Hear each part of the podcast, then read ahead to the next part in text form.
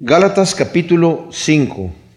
El Señor me ha dado un mensaje hoy que realmente a mí personalmente me ha puesto de cabeza. O sea, el apóstol Pablo en esta tremenda carta a los Gálatas está escribiendo a una serie de iglesias que estaban en la región de Galacia, lo que hoy es Turquía. No se sabe cuántas de las iglesias eran, se mencionan algunas aquí en la, en la escritura, pero se cree que había más también.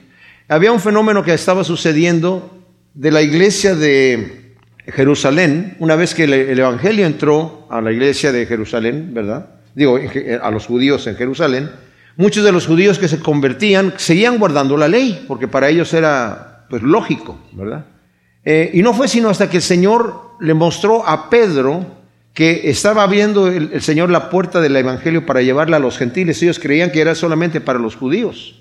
Y obviamente habían recibido a Cristo como, como el Mesías, pero seguían guardando la ley porque era lo que era lógico para ellos. De hecho, el Señor fue presentando el Evangelio de la gracia poco a poco y fue abriendo la puerta poco a poco. Al principio envió a sus discípulos de dos en dos y les dijo, no vayan a casa de samaritanos, a ciudad de samaritanos, y no vayan a entrar en casa de gentiles, solamente vayan a las ovejas perdidas de Israel. Pero ya al final, cuando les dio la gran comisión, les dijo, vayan y prediquen el Evangelio a todo el mundo. Vayan primero en Jerusalén, después en Judea, ahora sí Samaria y hasta lo último de la tierra. Aún así, ellos todavía no entendían que debían o que podían entrar a la casa de los gentiles, que gentil es todo aquel que no es judío. Tanto así que cuando Pedro le da este, el Señor le da esta visión a Pedro, una visión en donde tenía un lienzo con animales que no se les era permitido a los judíos comer, que no eran kosher, le dijo, una voz del cielo, mata y come. Cuando Pedro vio los animales que no se podían comer, dijo, no, Señor, yo no voy a comer ningún animal de esos porque nunca cosa inmunda ha entrado en mi boca o impura. Y le dijo la voz del cielo, le dijo, no llames tú impuro lo que yo ya limpié. Y tres veces se le aparece esto. Y esa era una visión que el Señor le estaba dando a Pedro para mostrarle que lo iba a enviar a la casa de un centurión gentil, un centurión romano. Y vienen estas personas a hablar con Pedro y Pedro entiende que esa visión fue para eso y entra a la casa del centurión a, hablarles, ¿verdad? No sabía para qué. Entonces, pero aún así Pedro, antes de entrar a la casa, les dice, ustedes saben qué abominable es para un judío como yo entrar en la casa de un gentil. Pero Dios me dijo que yo no llame impuro lo que él ya ha purificado, así que aquí estoy.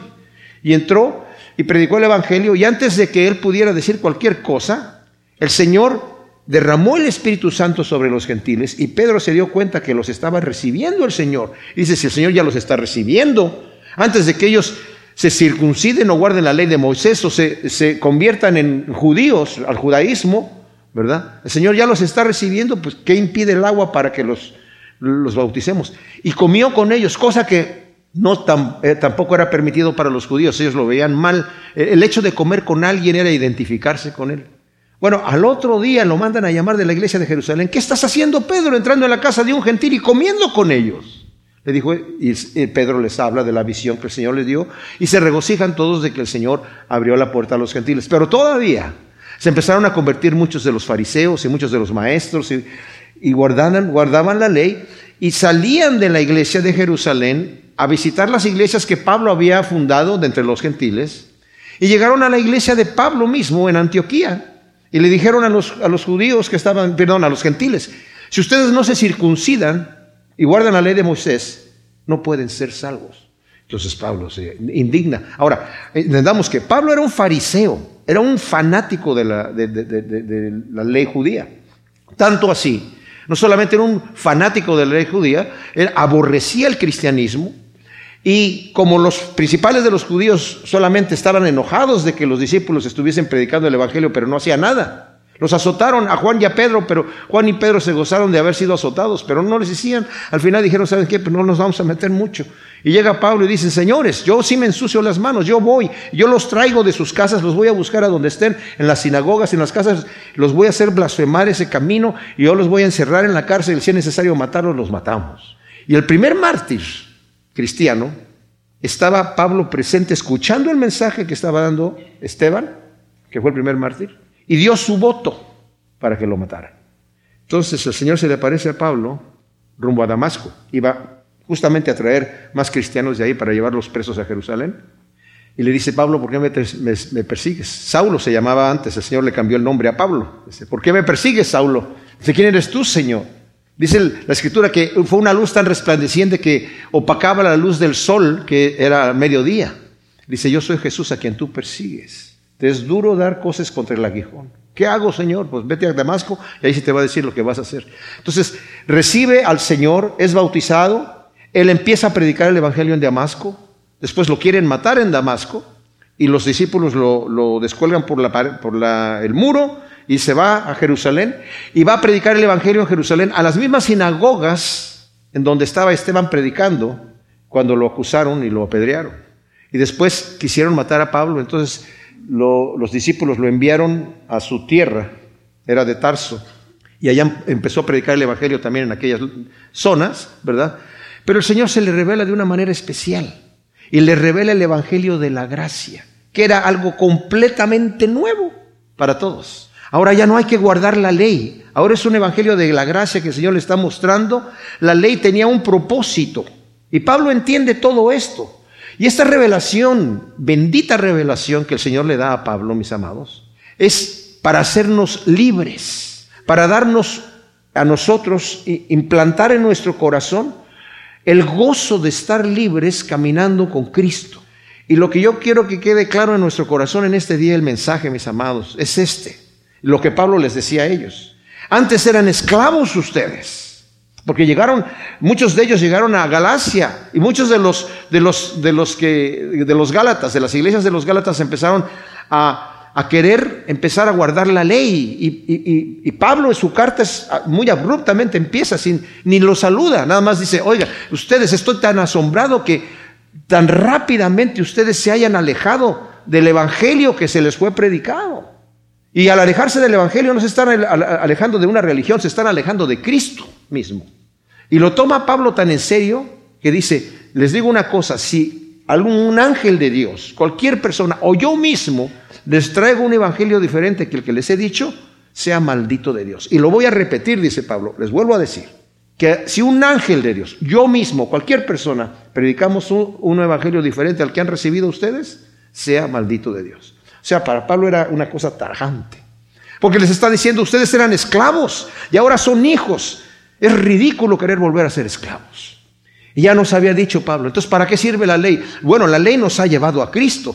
La ley tiene varios propósitos y es sorprendente porque al inicio de la carta de Gálatas pareciera que todo es así por, por la fe y, y nada más. O sea, la ley ni las obras ni nada eso tiene nada que ver, pero al final, ahora en este capítulo 5, Pablo nos va a hacer ver que hay un balance perfecto, mis amados, entre lo que es la fe y, y el fruto de la fe. Una fe sin obras, como dice Santiago, es muerta. Eso ha creado conflictos tremendos, tremendos. Entonces Pablo está hablando de que somos libres, decía yo la vez pasada. Cuando uno le pregunta a alguien en la calle, ¿Qué crees tú que es, que es ser cristiano? ¿O qué es el cristianismo? Lo que menos les va a pasar por la mente es que es libertad. Ellos van a decir, una serie de reglamentos de todo lo que no puedes hacer. Porque hasta en los diez mandamientos, no harás, no tendrás, no te andrás, no te harás. O sea, había algunos positivos, pero la mayoría eran negativos, me explico, ¿verdad?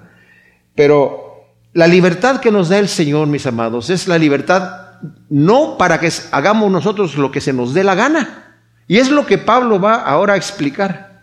Cristo nos ha libertado a una libertad específica. Y nosotros nos quedamos, ¿verdad? En el versículo 12 anteriormente, en donde Pablo está diciendo, esa gente que ustedes les está diciendo que se circunciden, ojalá, y literalmente les dice, ojalá se castraran ellos, porque ya estaban circuncidados. Dice, pues quieren cortar que se castren, ¿verdad? Ellos mismos. O sea, lo dice de una forma muy tajante, en el versículo 12. Y luego dice el versículo 13, mis amados, porque vosotros, hermanos, a libertad fuisteis llamados, solo que no uséis la libertad como oportunidad para la carne, sino servíos los unos a los otros por medio del amor. Está diciendo Pablo, cuidado, dice Pablo, de no aprovechar la libertad mal entendida como base de, de operaciones para impulsos carnales. Mis amados, somos libres del pecado, pero no somos libres para pecar. Porque aunque el pecado ya no reina en nosotros, todavía permanece en nosotros. Si no, como dice aquí eh, el versículo 21 de este capítulo 5, la segunda parte, dice, os amonesto de estas cosas, como les he amonestado de antemano, como dije antes, que los que practican tales cosas no heredarán el reino de Dios. Y es cuando está hablando aquí de las, de las obras de la carne. O sea, el Señor nos ha hecho libres, mis amados, pero no nos ha hecho libres para pecar. La libertad que tenemos es una libertad especial. A veces cuando se habla de libertad, sobre todo acá en Estados Unidos, ¿verdad? Y no necesariamente en Estados Unidos, en muchos lugares. La persona cree que dice, yo soy libre para hacer lo que, lo que... Si Cristo me libertó, entonces puedo hacer lo que se me pegue la gana. Si ya soy, por gracia soy salvo, por la obra de Cristo en la cruz, mis amados, soy justificado. ¿Qué quiere decir esto? Yo tenía un acta contraria por todos mis pecados. Yo nací siendo pecador y peco porque nací siendo pecador. No me convierto en pecador porque peco, con la primera vez que peco. Yo nací en pecado, dice el rey David en su Salmo 51, en pecado me concibió mi madre. No quiere decir que la relación marital que tuvo eh, su madre con su esposo, ese fue el pecado, ese no, fue, ese no es pecado, ¿verdad? la Biblia dice que honroso es el matrimonio y el hecho sin mancilla, pero en el matrimonio, cuando la, pareja está casada. Fuera del matrimonio, lo vamos a leer aquí, es fornicación o adulterio, depende si uno está casado, ¿verdad? Es fornicación o adulterio. Y eso es algo que la, escritura condena. Pero nacemos siendo pecadores. Entonces, cuando Cristo nos justifica, mis amados, Él pagó en la, en la cruz la muerte que me correspondía a mí. La escritura dice, la paga del pecado es muerte. O sea, cuando yo peco, acabo de hacer un trabajo y se extiende un cheque en el reino de los cielos por el trabajo de, que yo hice de mi pecado. Y, y tiene mi nombre, dice Alejandro Alonso, y la cantidad dice muerte. Eso es lo que se me debe. La paga del pecado, aquí está por haber pecado es lo que tú mereces cobrar, la muerte. Sabiendo el Señor que a mí no me conviene esa muerte, porque me amó desde antemano, Él subió a la cruz por mí. Richard Dawkins, este blasfemo, se burla diciendo, a ver, si Cristo quiere perdonar, ¿por qué no perdona? Así nomás. ¿Para qué muere en la cruz? ¿Que no es Dios? ¿Que no puede hacer lo que se le pega la gana? ¿A quién está tratando de impresionar? Yo creo que a Él mismo. Dice, porque Él es el, él, es el juez, Él es, el, él es el, el sacrificio, Él es todo. Porque no entiende que Dios es justo. Y en la justicia de Dios, Dios mismo se ha limitado. Esto es importante, mis amados. Porque el Señor a nosotros también nos llama a limitarnos. Esa es la verdadera libertad. ¿Que no el Señor es libre de hacer lo que Él quiera? Sí. Pero Él se ha limitado y Él dice, yo no miento. Se acabó, no miento. Lo que yo digo lo cumplo. Pudiera no cumplirlo, pero no va con su naturaleza. Dice, no, yo me he limitado. Yo soy santo. La palabra santo significa separado del mal, para no hacer ningún mal. Esa es la verdadera libertad. Entonces el Señor pagó, pagó por nosotros porque había que pagar el precio del pecado, no nada más perdonarlo así, porque eso es injusto. Si una persona llega a mi casa, viola a mi esposa, se roba todas las cosas de la casa y luego la incendia y se va. Y lo toman preso, lo encuentran y lo llevan ante el tribunal. Y si el juez le dice, Juanito, te portaste muy mal. Ay, sí, señor juez, perdón.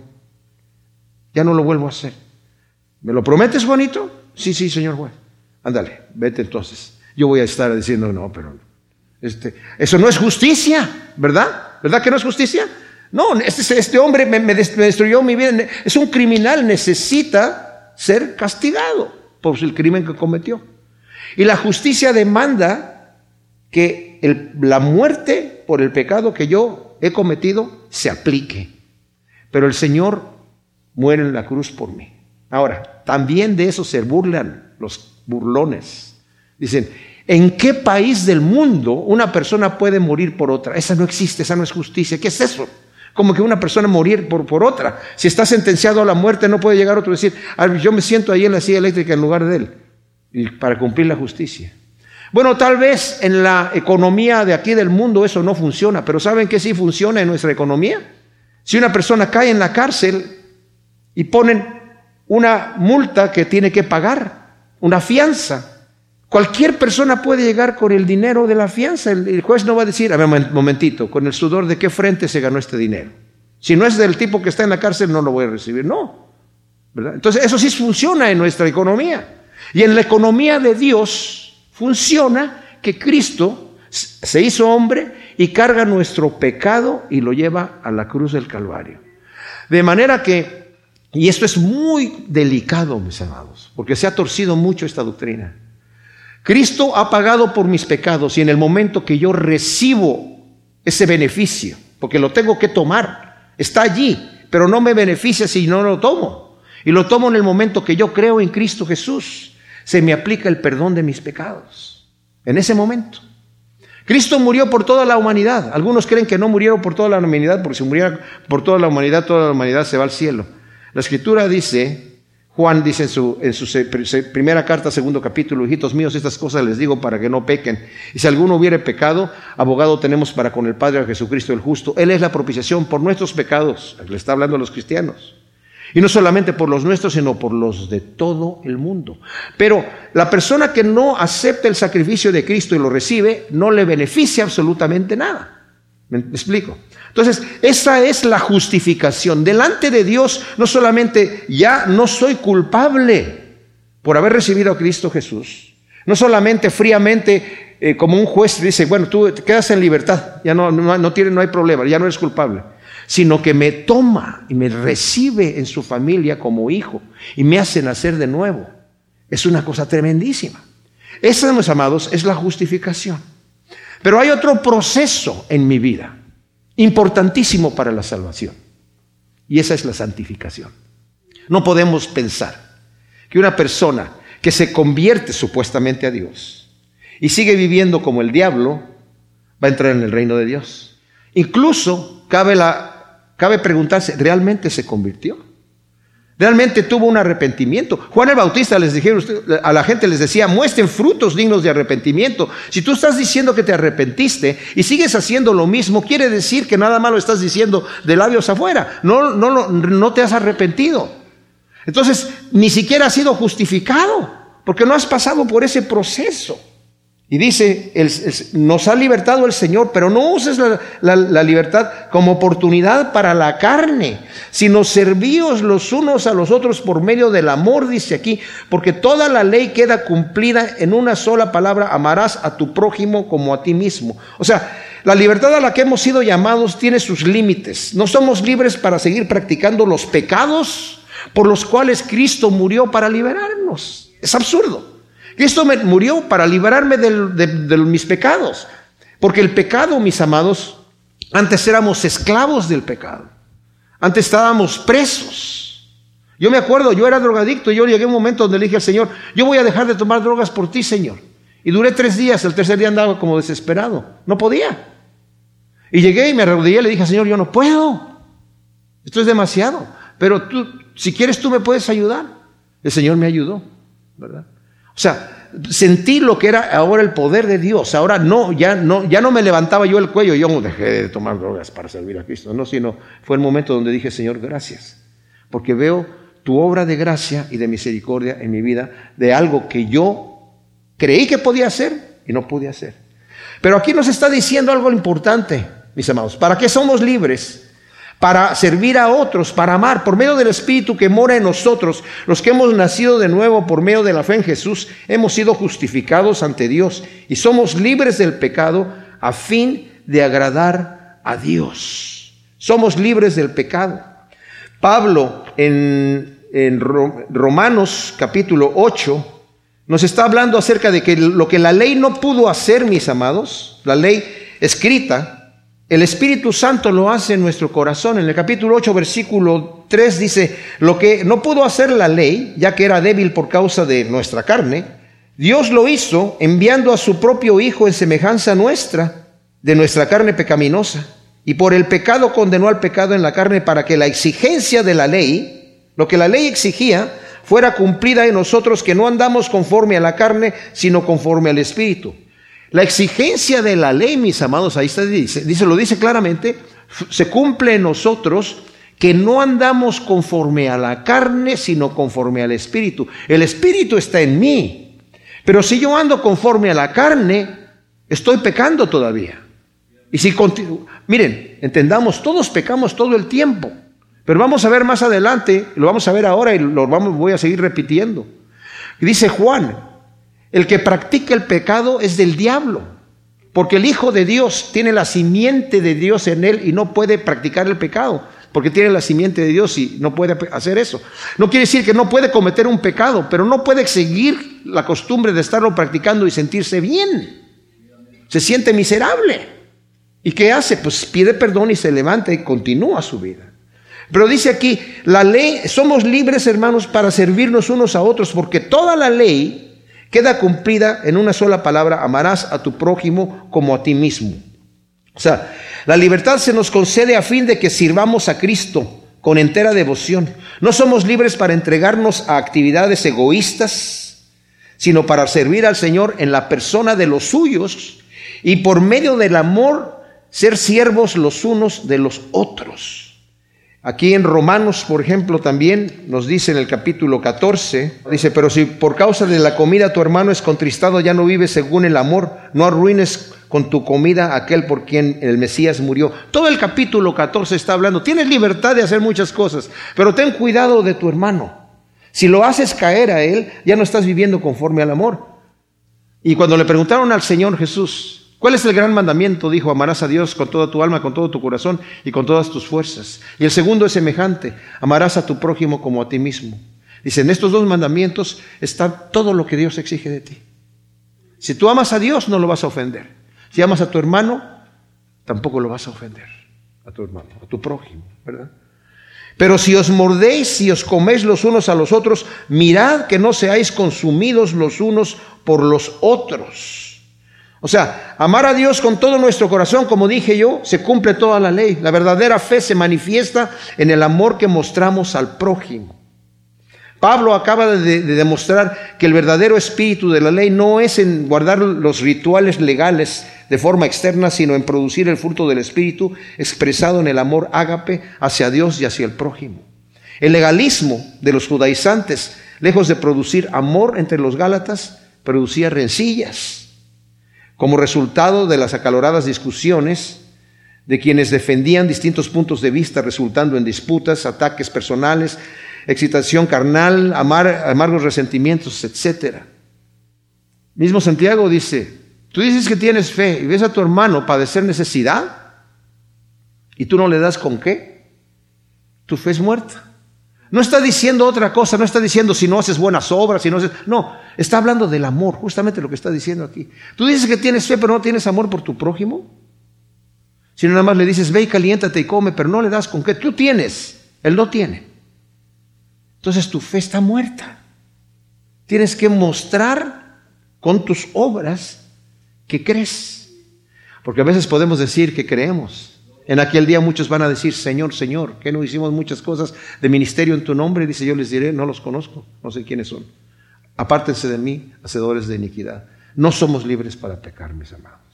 En el versículo 16 del capítulo 5, entramos a una sección aquí de Gálatas conocidísima. Ya nos está hablando de que hemos sido hechos libres por Cristo Jesús. El problema que había con los Gálatas era que habían llegado estos judaizantes a poner leyes, a decirles, el sacrificio de Cristo no es suficiente. Necesitan guardar las leyes de Moisés. Y vimos la vez pasada que al Cristo suplementado es el Cristo suplantado. El Señor hizo la obra completa. No para que andemos guardando rituales, pero también nos ha hecho libres en la libertad con la que Cristo nos llamó. Es una clase de libertad especial. No es cualquier libertad. Decía anteriormente, cuando pensamos en libertad, Decimos, bueno, si Dios me ha hecho libre, entonces puedo hacer lo que yo quiera. No necesariamente, eso no es, eso no es verdadera libertad. Yo me acuerdo que a, mí me criticaban antes, ¿verdad? Ya, ya no te dejan tomar, emborracharte, ya no te dejan tomar drogas, o sea, ya tu religión no te dejan, puros... Y a veces pensamos, Venimos a Cristo y es lo que la gente cree. Me van a dar una lista grandísima de no, no, no, no, no, no, no. El pastor Chuck Smith dice que su maestro en la escuela de ética, para burlarse de él, delante de todos, le dijo a, todos los estudiantes, quiero que escriban en un papel y me lo traen mañana, todas las cosas que pueden hacer y todas las cosas que no pueden hacer, de acuerdo a su ética personal de cada uno de ustedes. Entonces ya llegaron los alumnos, ¿verdad? Cada quien tenía sus, valores. Y llegó con Chuck, a ver tú, ¿qué, ¿qué trajiste aquí? Y le puso ahí, todo me es lícito, pero no todo me conviene. Ahí estaba su ética, ¿verdad? Entonces, el Señor nos dice, ok, puedes hacerte lo que, lo que tú quieras, pero como dice la Escritura, el Señor nos ha hecho libres, por la gracia hemos sido salvos. ¿Permaneceré yo en el pecado para que abunde la gracia? No, porque no funciona así. No te puedes burlar, más adelante en el capítulo 6 nos va a decir, Dios no puede ser burlado. Todo lo que el hombre siembre, eso va a cegar. Si siembra para su carne, va a cegar corrupción. Si siembra para su espíritu, va a cegar, ¿qué? Vida eterna. Quiere decir que si siembro para la carne, no voy a cegar vida eterna. Es lógico. Pablo nos está diciendo en el capítulo 8 de Romanos constantemente, ¿verdad? De que el, el vivir de acuerdo a la carne es morir, es llegar a la muerte. Pero el vivir de acuerdo al espíritu es vida eterna. Y dice, y nosotros tenemos el Espíritu de Dios, para que no andemos conforme a la carne.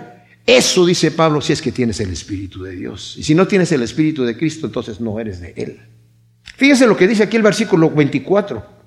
Los que son del Mesías crucificaron la carne con las pasiones y deseos. Tú dices que eres cristiano, tú dices que eres del Mesías y no has crucificado la carne con sus pasiones, con las pasiones y deseos. Mis amados, este es un tremendísimo mensaje para nosotros sigo viviendo en la carne, entonces no soy del Mesías. Si soy del Mesías, he crucificado.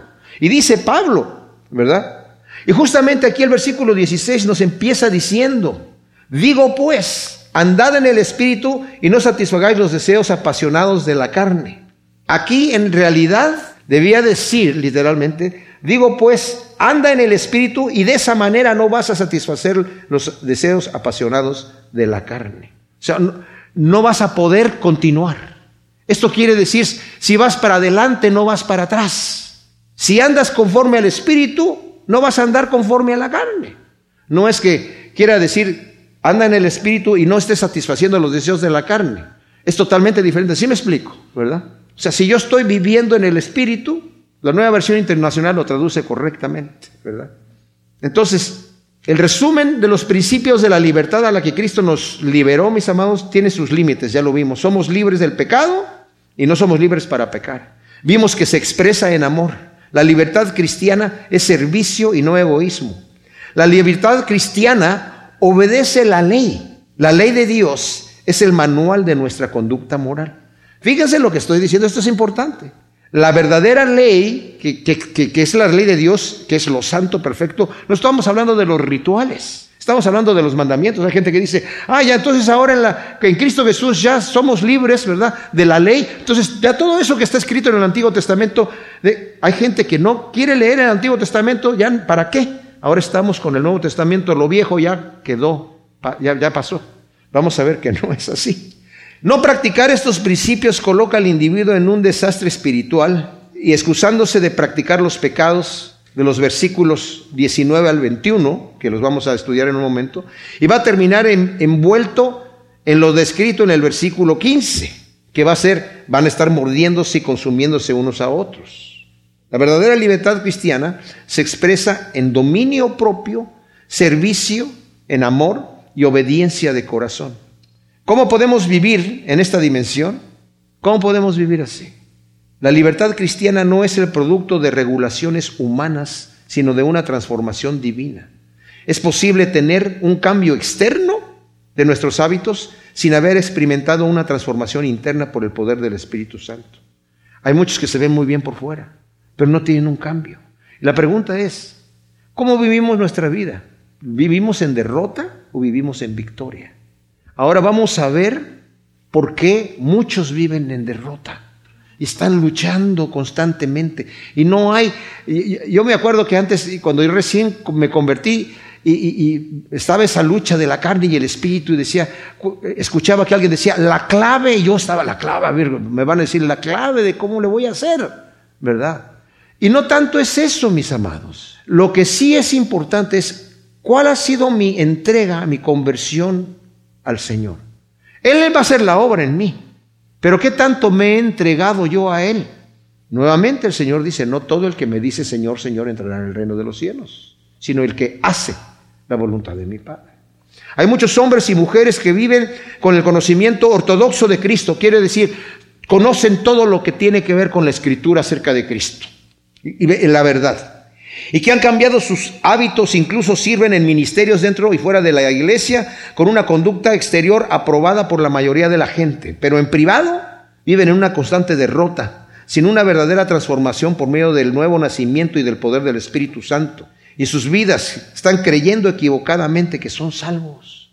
Muchos vendrán en aquel día y van a decir, Señor, Señor, que no hicimos muchas cosas en tu nombre, que nos trabajamos en el ministerio. Yo les voy a decir, apartados de mí, no los conozco hacedores de maldad. Les digo una cosa, mis amados, no hay llanto más amargo que el llanto de aquel que cree que va a entrar en el reino de Dios y no entra.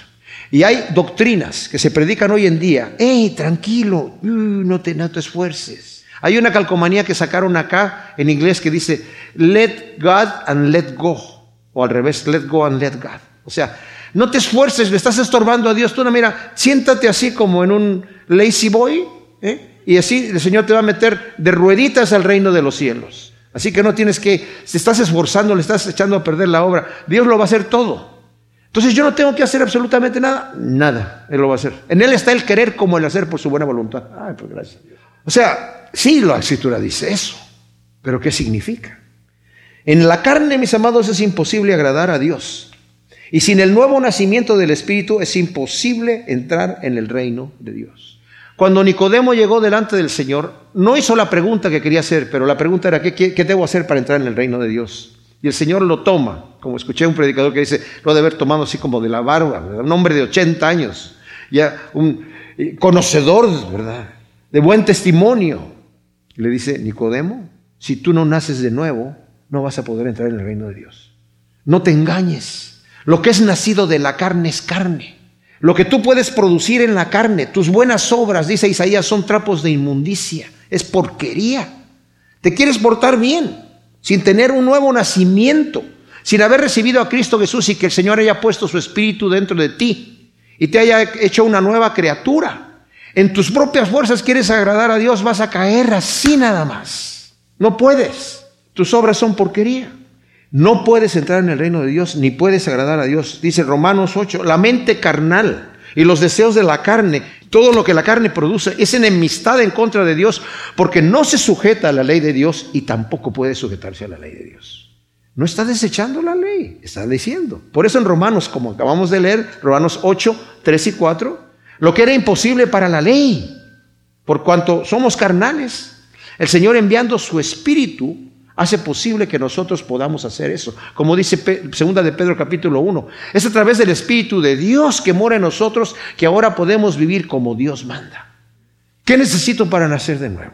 Bueno, la pregunta que hizo Nicodemo. El Señor le dice, así como levantó Moisés la serpiente en el desierto, es necesario que el Hijo del Hombre sea levantado para que todo aquel que en él cree no se pierda, mas tenga vida eterna. Así se nace de nuevo.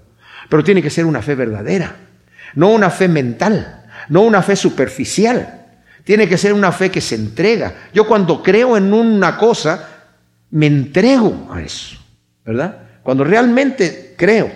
Si yo creo que Jesús es el camino, la verdad y la vida, voy a andar en sus pasos. No quiero andar extraviado. Y yo sé que es la verdad, voy a andar en lo que Él dice. Yo no quiero ser engañado. Si yo sé que Él es la vida, también no quiero la muerte. ¿verdad? Entonces voy a andar allí con su yugo, siguiendo lo que Él me dice que tengo que hacer. El verdadero cristiano le agrada, le agrada servir a Dios y busca hacer eso. Se levanta para eso en la mañana. Dice, digo pues, andad en el Espíritu. Nos damos cuenta que ah, nos está diciendo, camina de manera habitual, constante, no guiados por nuestros sentimientos, sino por el Espíritu y en el poder de su fuerza. En Él está el querer como el hacer, claro. Pero yo tengo que levantarme y hacerlo. Él no me va a empujar, no me va a torcer el brazo y no me va a rodar en el, en el silloncito para que esté haciendo su voluntad.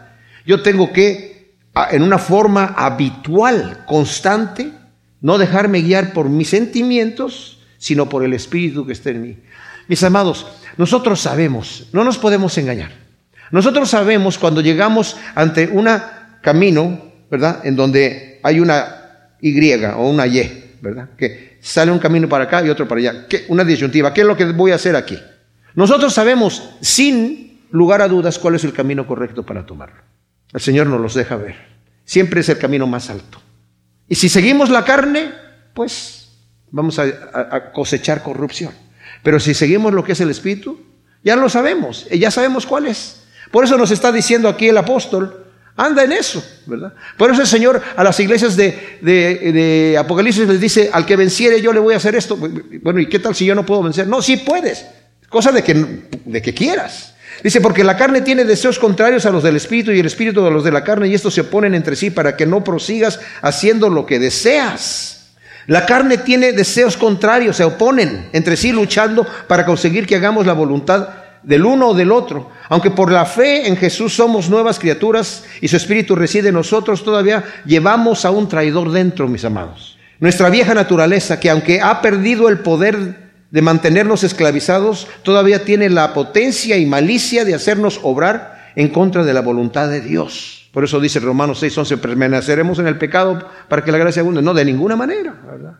Desde que aceptamos a Cristo como nuestro Salvador, somos conscientes que con nuestra naturaleza pecaminosa es imposible entrar al reino de Dios. Desde que aceptamos al Señor, sabemos. Nos tienen que enseñar algo contrario. Tenemos que escuchar a algún predicador fraudulento que nos diga, tú puedes vivir como el diablo si quieres y vas a entrar en el reino de Dios. Tú ya aceptaste a Cristo. Porque cuando lo aceptamos, lo primero que sabemos es que si seguimos pecando, no vamos a entrar en el reino de los cielos. ¿Verdad? Es lógico. Es pues nuestro deber al llegar a las encrucijadas de entre los caminos, como dije yo, escoger el camino que es, sabemos que es la voluntad de Dios. El Espíritu nos guía, pero nosotros debemos caminar, no en nuestra fuerza, sino en el poder del Espíritu. La verdadera fe cristiana es activa y no es pasiva. Y como dije, algunos que predican eso de que pues, Dios es el que produce nosotros tanto el querer como el hacer por su buena voluntad, entonces ya no tenemos que hacer nada. Dios lo hace todo. Craso error. Tremendo, ¿verdad?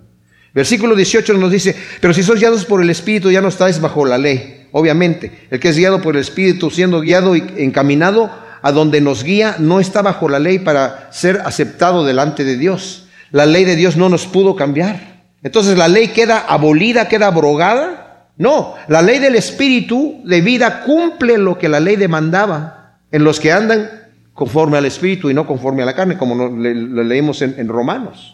El Señor mismo dijo, yo no he venido para abrogar la ley, la he venido a cumplir.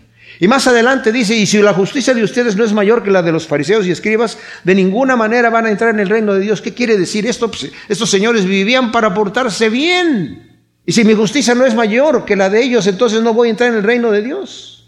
Lo que pasa es que el Espíritu de Dios, mis amados, me va a hacer cumplir lo que Dios quiere que yo haga.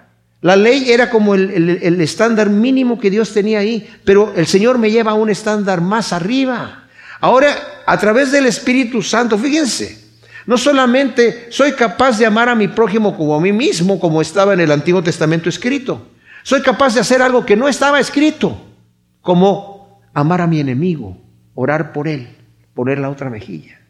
Esas son cosas que están tan a una altura tan, tan arriba, ¿verdad? Que solamente a través del poder del Espíritu Santo las puedo lograr. Y esa es la, la, esperanza que tenemos en el reino de Dios, la garantía que tenemos de no rebelarnos contra Dios allá. Primero somos moldeados aquí, pero el Espíritu Santo no se va a ir de nosotros cuando entremos al reino de Dios. Como leímos en Isaías, dice, si se me ocurre pecar, la voz de atrás me va a decir, por ahí no, por acá, por aquí, por acá, por allá. O sea, va a ser una cosa tremenda nuestra relación con el Señor, ¿verdad? Entonces es algo tremendísimo, tremendísimo. La ley moral de Dios, mis amados, cumplimos y nos deleitamos en obedecerla. ¿verdad? Yo me deleito en cumplir la ley. Todo el Salmo 119 de David dice, medito en tu ley, me gusta meditar en ella. Me gusta cumplirla, me gusta obedecerla. El verdadero cristiano, mis amados, se deleita en las cosas de Dios. Leer la Biblia no le es una tarea, ay, tengo que leer la Biblia, ay, eh, ay, tengo que orar, ¿verdad? Al contrario, es una delicia. Y si no estamos en esa dimensión, como dice Pablo, entonces examínate para ver si estás en la fe o no. Les dije yo que el mismo Juan Calvino dijo, ¿verdad? ¿Quieres saber si eres un escogido? Ve cómo vives. Mis amados, nosotros debemos de violentamente vivir una vida cristiana, violentamente. ¿verdad? Qué bendición sería si el mundo viviera sometiéndose a la voluntad de Dios, guardando sus preceptos. Sería el cielo en la tierra. Pero para el rebelde y desobediente la ley le es despreciable porque lo condena. Debemos con violencia rechazar el pecado. Hay una lucha a muerte entre la carne y el espíritu y por naturaleza somos atraídos a los impulsos de la carne, contra los cuales debemos violentamente luchar en el poder del espíritu que nos ofrece la victoria. Cuando andamos en el espíritu los deseos de la carne van a aparecer, pero no debemos sucumbir a ellos. Van a aparecer ahí. Las tentaciones van a venir, pero tenemos una garantía de que el Señor nos va a fortalecer.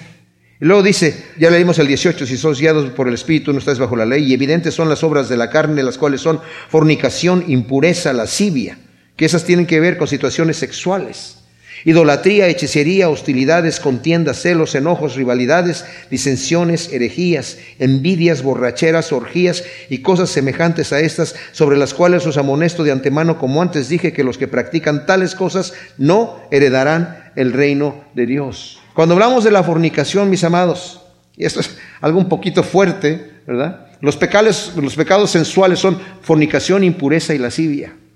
Los pecados de la religión son idolatría y hechicería, los pecados de relaciones humanas, hostilidades, contiendas, celos, enojos, rivalidades, disensiones, herejías, envidias, borracheras orgías, etc. La advertencia es severa. Les amonesto de antemano que los que practican tales cosas no heredarán el reino de Dios.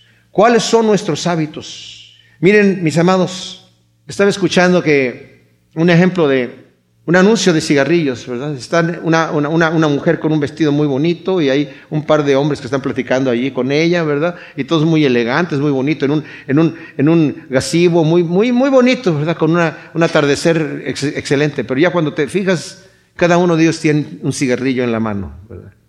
Y abajo con letras muy chiquititas dice, eh, el cigarrillo le puede afectar, ¿verdad? Puede ser dañino para su salud. La gente lo hace así, la letra chica, para que no vean tanto la letra chica, ¿verdad? Sino para que se le antoje aquello. Y aquí está, de, cuando hablamos de estas cosas, fornicación, impureza, lascivia, idolatría, hechicería, utilidades, ay, ese es el anuncio. Pero la letra chica dice, o sea, les amonesto, como ya lo dije antes, que los que practican tales cosas no heredarán el reino de Dios. Hazte una pregunta, ¿estás practicando un pecado? Porque si caes en un pecado y te levantas, pues no lo estás practicando en sí. Pero si lo estás haciendo habitualmente, no heredarás el reino de Dios. Eso lo dice la palabra. Ahora dice, pero el fruto del Espíritu es amor, gozo, paz, paciencia, benignidad, fidelidad, bondad, mansedumbre, templanza. Contra tales cosas no hay ley. Aquí, cuando habla del fruto del Espíritu, eh, nuestra Biblia tiene coma, coma, coma, coma, coma y todo eso, ¿verdad? Las puntuaciones en griego no existen así. Fíjese que dice fruto, no dice frutos.